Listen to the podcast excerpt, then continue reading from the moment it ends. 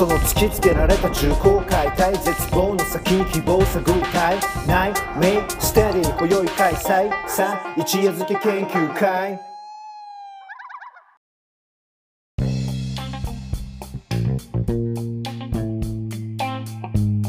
はい、えー、ということで、えー、一夜漬け研究会、2021年7月の開催中です。えー、ということでですね、えっ、と、これまで今回、えっ、と、テーマをらしさに置いて、えっ、と、いろいろ話をしてきていて、えっ、と、まあ、ここからはですね、あの、直前まで話していた性別のらしさ、性別に関わるらしさ、えー、以外のらしさの部分、まあ、例えば、学生らしさだったりとか、社会人らしさみたいなところの話っていうところにフォーカスを当てて、えーっと、このパートを進めていけたらなと思っています。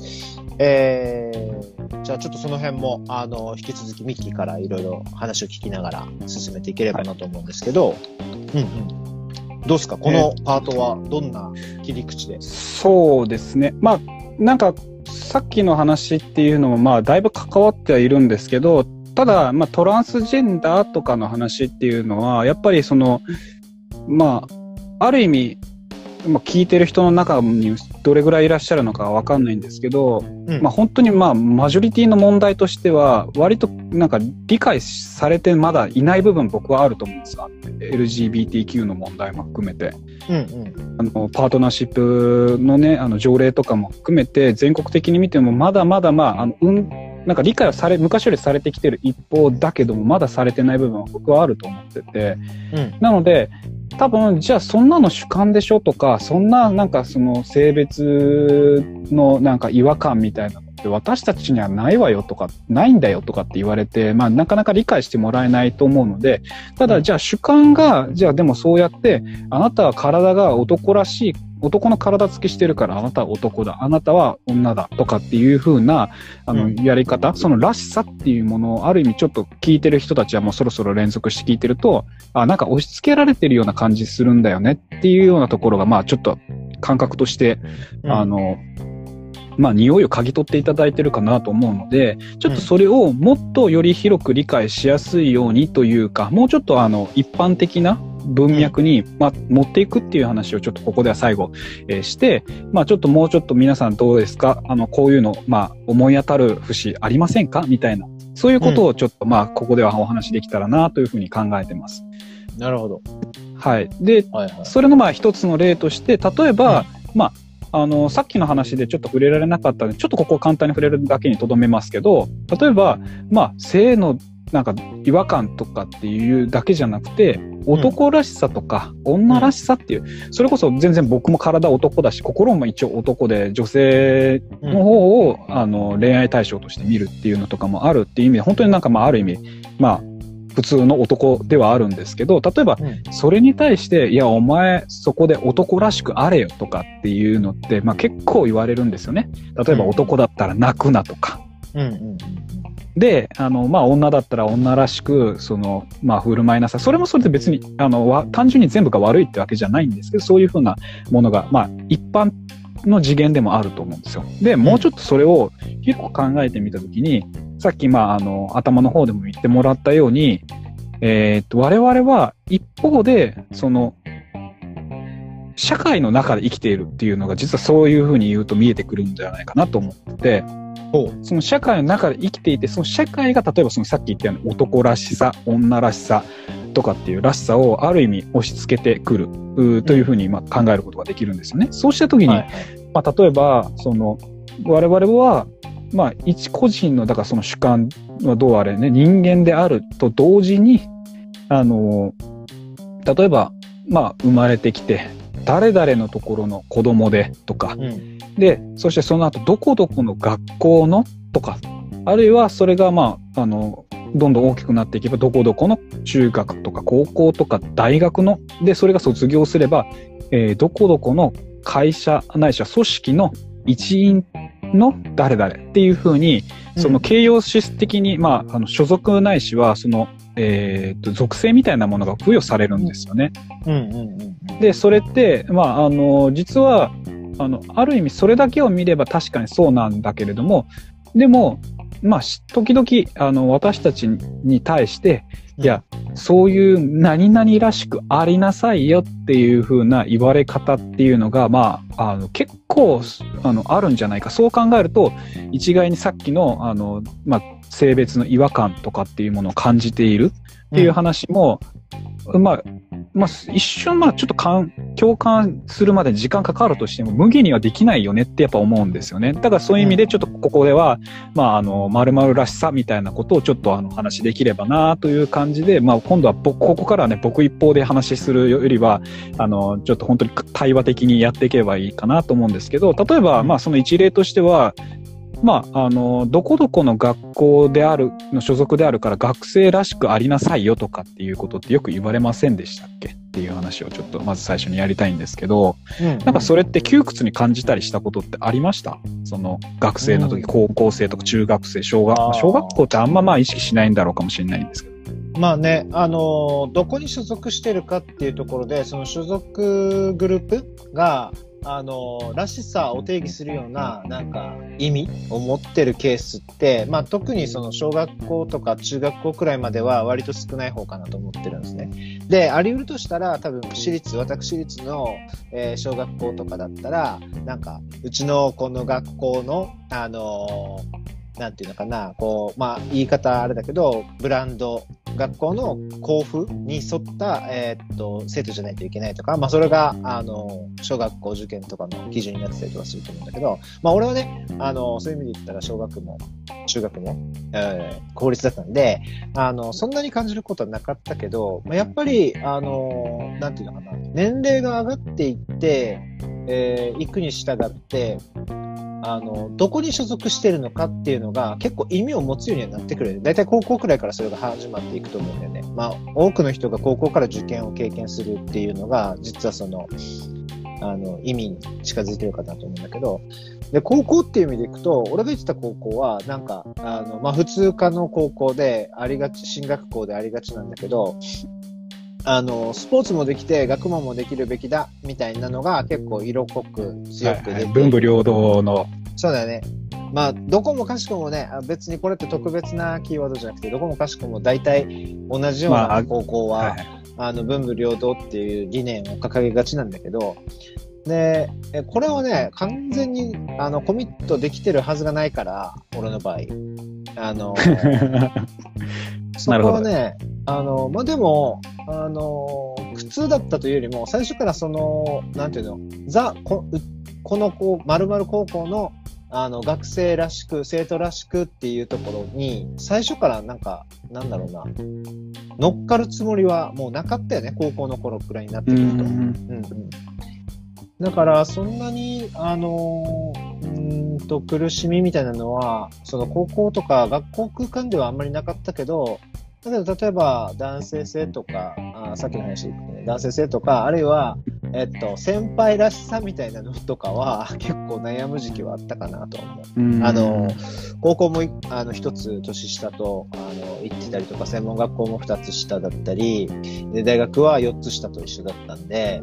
なんかその年齢で言ったら、あの、年上として、えっと、そこに所属する場面が多くて、まあ先輩みたいな。まあだから、その年、その年齢らしさというか、年相応みたいなのとかは、えーっと、今もそうだけど、あの、言われるたび、ちょっとややめんどくさいというか、まあ、ストレスっていうよりも、またその話か、まあねみたいな。ちょっと、はいはい。まあなんかだからそういう感じで多分まああのまあある意味それぐらいだったら流せる感覚でもあると思うんですよね。その、うんうんうん。あの押し付けられてるものみたいなものって。ただこれがあの人によっちゃだからやっぱりその呪縛みたいなものになるっていうことで多分あると思うんですよ。うんうん。で、あの、えーっと、まあ僕もその話になると、まあ例に漏れず、まあ大して僕も本当に小学校からまあ、い今でこそまあこうやってまあなんか変な勉強してる人間っぽくはなってますけど、うんあの基本的にずっと勉強していなかったっていうのは一応ちょっとあるんですよね。うんで例えば小学校1年生の頃になるとあのまあ、1年生の頃なんかっていうのは、もう本当だからみんな今から勉強するぞ、学校に通うぞって、まあ僕も公立の小学校だったっていうのもあるんですけど、まあそういうタイプの人間だ、ああの、えっ、と、シチュエーションがあったので、まあみんなやっぱそうやって、まあ、ね、あの、親もそうだし、周りも、その取り巻いてる人たちも、まあそういうのを、まあ盛んにらしさじゃないですけど、まあ後を押すような感じっていうのは、まあ、あるじゃないですか。うんうん。ただ僕もまあ、あんまりその、例えば本を読めとか言われても全然本なんて読まなくて、1年間に図書館で借りて返して借りて返して25冊ぐらい借りて返しての履歴を作ったかなぐらいのあの、いけない人間で、まああの、これも多分、もう時効なので言っていいとは思うんですけど、あとね、ちょっと待ってください。ああ、でも、いや、でもあれだよ。今時、時効っていう感覚は、あの、危ない。危ないよ。危ないっていうか、あの、あの例のあれ的な感じで。そうそうそう。実際には、あ話あの、悪いことをしてる。る、犯罪はしてるわけじゃないですよ、一応。ああ、オッケー。でも一応言あのっとあの、法法的にどうかっていうプロセスよりも、道義的にどうかっていうプロセスの方がやっぱり重んじられるので、道義的にか。あの、そうね、あの、誰も傷つけてはいないんですけど、本当に。うんうん。あの、誰かを侮辱するとかはないんですけど、そうですね、一応今ちょっとあの、教教え子、現役の高校生も聞いてるので、ちょっと、うん。その子たちが卒業してからじゃあ話する内容にしようかな、じゃあそれは。それはもうじゃあ、1、2あの年後ということで。そうそうそうそう。あんま、あの、まあその意味で、いい子供じゃなかったんですよ。うんうんうん。で、めっちゃずっと、だからそれで、あの、なんだろう、らしくあらなきゃいけないのに、そうなってないみたいな話っていうのが一応あって、で、まあ、これは僕自身ではないんですけど、例えばそれって親もまあ実はそうだと思うんですよ。その子を育てる親もそうであらなきゃいけないみたいな。うん、で、あの、うちの母親がそれで一回、まあ、病んだわ、病気に、精神的に本当に病気になったわけじゃないんですけど、それぐらい、あの、まあ僕の育ちが悪くて、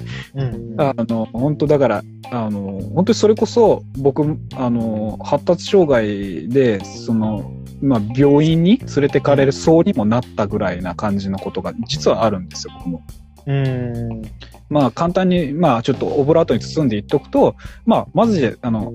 教室で座ってられなかったとかっていういろいろちょっとそういう問題があったりとかで、だからそういう意味で、あの、当たり前にできるようになろうね、できるよねっていう風な、あの、しまあものができなかったりっていうか、うん。あそういうちょっとものがあって、まあ結構、あの、僕ではないんですけど、僕の親がだいぶ悩んだっていうことが、まあ実はあるんですね。だからまあ本当あの、うん。周りに今ね、あの、何してんのって周り一応教師やってたけど、今辞めて一回今東大にいますって言ったらみんななんでって言うぐらい、まあ、あの、うんうんちょっとその最初の頃っていうのはもうまさにそのらしさすらできないっていうか、だからそのらしさって裏を返せばある種の当たり前みたいなところっていうのがあるので、その当たり前ですらできないみたいな、あの、感じだったっていうことで、まあ親が悩んでたっていうことは実はあったりっていうのがまあ僕の経験則の話うんとしてあって、で、それって多分、あのあれなんですよね。その、別にこれ子供の頃だけじゃないとは思うんですけど、例えば子供の頃とかっていうのはまさに、でも学校っていうのはそのまさにらしさをある程度押し当ててくるような場所でもあるから、多分なかなかそれが、まあ、あの、ん人によっちゃ問題だし、けんあの顕在化、はっきりし見えやすくなってくるんだろうなっていうのはちょっと、あの、うん。思いますけど、例えばじゃあ社会に出てみたときって、今度はまさにそのさ社会の中で、例えばまあそれこそ親とかもあんまり関係なくなってくるので、あの一人の人間としてそのらしさに苛まれるってことって多分たびたびあるんじゃないのかなとはちょっと思ったりは、あの、しますね。僕も、うん。まあだからその先生っていう職業を一応やってはいた人間なので、うん。まあだから今、かももはや今もまさにそういうちょっと葛藤で喋ったなっていう感じはあるんですけど、例えばなんかこの問題を喋るためにはここまで多分話した方がいいんじゃないかなって思うことも、例えば先生らしい立場から考えたら、さすがにこういう話を例えば生徒とかが聞けるようなもので喋っちゃうのはどうだろうみたいなこととかってたびたびあるんですよね。うんうんうんその、えっ、と、先生らしい振る舞いをしなきゃいけないと。でも、うん実は、これって面白い話で、そのらしさをあてがわれて押し付けられてる、まあ押し付けられてるっても別に、あの、それほどあれな悩んでるわけではないかもしれないけどそういう人たちもまた誰かに対してそれを押し付けるっていう構造は実はあってうんうんなんかそういう中でいろいろとみんな苦しんでたりするんだろうなっていうのはちょっとやっぱりあのあるのでなんか本当社会見渡してみると結構みんならしさって苦しんでんじゃないっていうのはちょっとあのやっぱり僕は思うところはありますね。そうそうそうそう。あのさ、そう、まさにそうなんだ。そうだからこそ、あの、オープニングでも触れた、触れた通りね、あの、むしろ、ミッキーが、あの、この7月とかに感じた、えっと、はいらしさをめぐる話をこのパートでは取り上げた方がよいいかなと思ったね、あはいはいはいああ、そうですね。まあだから、さあ、なるほど。そうそうそうそう。じゃあその話をすると、結局、まあ、僕が悩んだ、まあだから、病むって言っても、まあ、その、対してその精神的に鬱になるっていうほ、まあ、まあ、軽く鬱った部分はあるかもしれないんですけど、まあなんかそこまでではないけど、まあ、な結構や、面食らったというか、やられた部分としては、例えば、今僕の今の所属みたいな話で言うと、東京大学っていうのは一応、あの、日本で1番か2番か3番か4番かわかんないけど、まあその辺の大学なんですよ。うん、で、そこで、例えば僕自身もまあ無意識にどこかそこに入っている人間だからこそ、そうで、そこの、えっ、と、人間に値するようなも、なんだろうな、あの、ものでなければならないなっていう、いけないよなっていうふうならしさを自分で勝手に感じてた部分っていうのはあって、うんうんうん。あの、なんかその辺が確かにその僕の個人的な経験で言うと、うんうんえー、と社会から見ると、まあ、まさにそこっていうのはまあすんごいところで、だから僕もすんごい人間なんだっていうふうにあらねばならんよねみたいな感じをちょっとどっか意識しすぎてた部分っていうのがあるのかなとはちょっとあのうん。思ったりはしますね。なんかだからそれが逆にちょっとあの後半入ってきて、まあ、ちょっとある程度慣れてくると割とだから結局それが徐々に徐々に苦しいものとして見えてくるみたいなところっていうのはあったなっていうのがちょっとありますけど、なんかそんな感じで、まあ、あの、まあ、苦し、軽く苦しんだなっていうのが、まあちょっとこの半期の話としての、うん。まあ僕の個人的な、その、えっ、と、東大っていう社会的な、そこのも、もネームバリューが持つらしさみたいなものの圧力みたいなものっていうのを、まあめちゃくちゃじわじわ感じたみたいな。うん。うんまあ、ひ人にね、ちょっと会うたんびに、ああ、そこの、みたいな感じではやっぱ言われるので、うんうんうん。いやいやいや、一応、一応ね、一応、一応なんですよ、私は、みたいな感じで、まあなんか最近は言うようになってる、もちろん。うん。昔、まあまあ別に入る、あの、こっちに所属するってなってからは、まあ全然それをなんか僕はすごいと思ったことは全くないんですけど、やっぱり、あの、そういうふうに社会的に見られるっていうのはやっぱりあるな。名刺を持たなくても、まあ名前を言えば名刺になるので。うんうんなんかそういうのはちょっとあって、なかなかそれで生きるっていうのは結構苦しいなっていうのはちょっと思いましたね。だからまあ、あの、マインドチェンジして、あの、いやまあなんかその中でじゃあ、あの、どれだけ自分が頑張るかに、やっぱりかかってくるじゃないか。まあ別にそれを僕は、あの、誰がどう見るかっていうのは関係なく考えずに、まず自分がまずどうやれるかっていうことをやっていく、コツコツやっていく。やっぱそれだよねっていうのはちょっと最近あの、一回あの、戻ってきて、ちょっとあの、思い直したというか、あの、持ち直した部分ではあるんですけど、やっぱなんかそういうところっていうのは往々にしてあるなとうんいう感じですかね。あの、どこ行っても、名前は知らない人はいないと思うんです、そうそう。うんうんなんかそのあたりは、あの、ちょっとまず慣れるまでというか、それに、やっぱ時間はかかったというか、なんかそういうところはちょっとああるという、まあ個人的な経験の話をしてしまって、まあちょっと今時間は経っちゃったんですけど、まあなんかそんな感じ。いやいや。まさにね、今日の話、うんまさにその主観あそうそうそう、そうそうそう。なので、むしろミッキーの話だったり、個別事例のケースの方が結構その資産に富むのかなとは思いつつも、あの、そうなんだよね。やっぱり大人になってから、あの、向けられるらしさ。例えばミッキーだったらその東大生らしさみたいな部分とか、あとその前に話で出てた、あの、社会人らしさとか学生らしさみたいなところもそうなんだけど、なんか大人になって向けられるらしさって、えっと、本当にもう、こうじゃなきゃい、こうあるべきみたいなのが明確になんか惹かれてるよね、きっとね。あの、うんうんしかも明確にって言っても、条件が1から10まで用意されてるわけじゃなくて、なんか大体この形に当てはまりなさいみたいなの。あの、なんだろうな、今日、基準はぼんやりとしてる。割と曖昧なんだけど、それに沿ってるか沿ってないかっていう判定の厳しさは、あの、かたくなにあるみたいな。うんうんうん、で、あのもちろん、えっと、それがあるから、例えば、東大に入って、東大生らしくあろうと思うから、実際の自分と、その、らしさの間にあるギャップを、どうやって埋めていくか、みたいな、あの、なんていうのかな、あの、モチベートしていく部分もあるわけだな、きっと。うん。うん。で、そのモチベーションで、割となんか、あの、社会って動いてきたのかなっていう想像もなんとなくあるうんうんですね。うんうんえっ、と、まあ、それは多分もしかしたらもっと言うと、性別のらしさのところも、えっ、と、男がこうあるべき、女がこうあるべき方が社会にとっていいから、そのモデルだったり、いあの、あるべき像みたいなのが提起されて、そのギャップをみんな等しく埋めていってね、みたいな、あの、なんだろうな、権威というか、らしさのパワーっていうのは、そうやって、あの、実装されていったのかな、ちょっと想像しながら今日話聞いてたっていうのが正直なところですね。ただう、んなんだろうな、そのためにどこまで苦しめるのかっていう問題じゃないですか。うんうんうんうんうん。なので、まあ、あの、今日もうここまででほとんどの時間を使って、えー使ってっていうか、時間通りに進んできたので、あの、まあ、いろんな話したと思うっす。で、えっと、このパートもこれで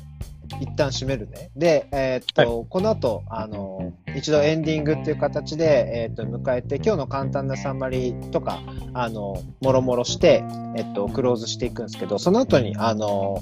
オープニングでも伝えた通りですね、あの予告した通り、居残りゼミをあの、まあ、30分から45分とか1時間くらい予定しているので、ちょっとそこで、あの、また今日出てきたいろんなキーワードですね、あと話せなかったこととかっていうのを、あの、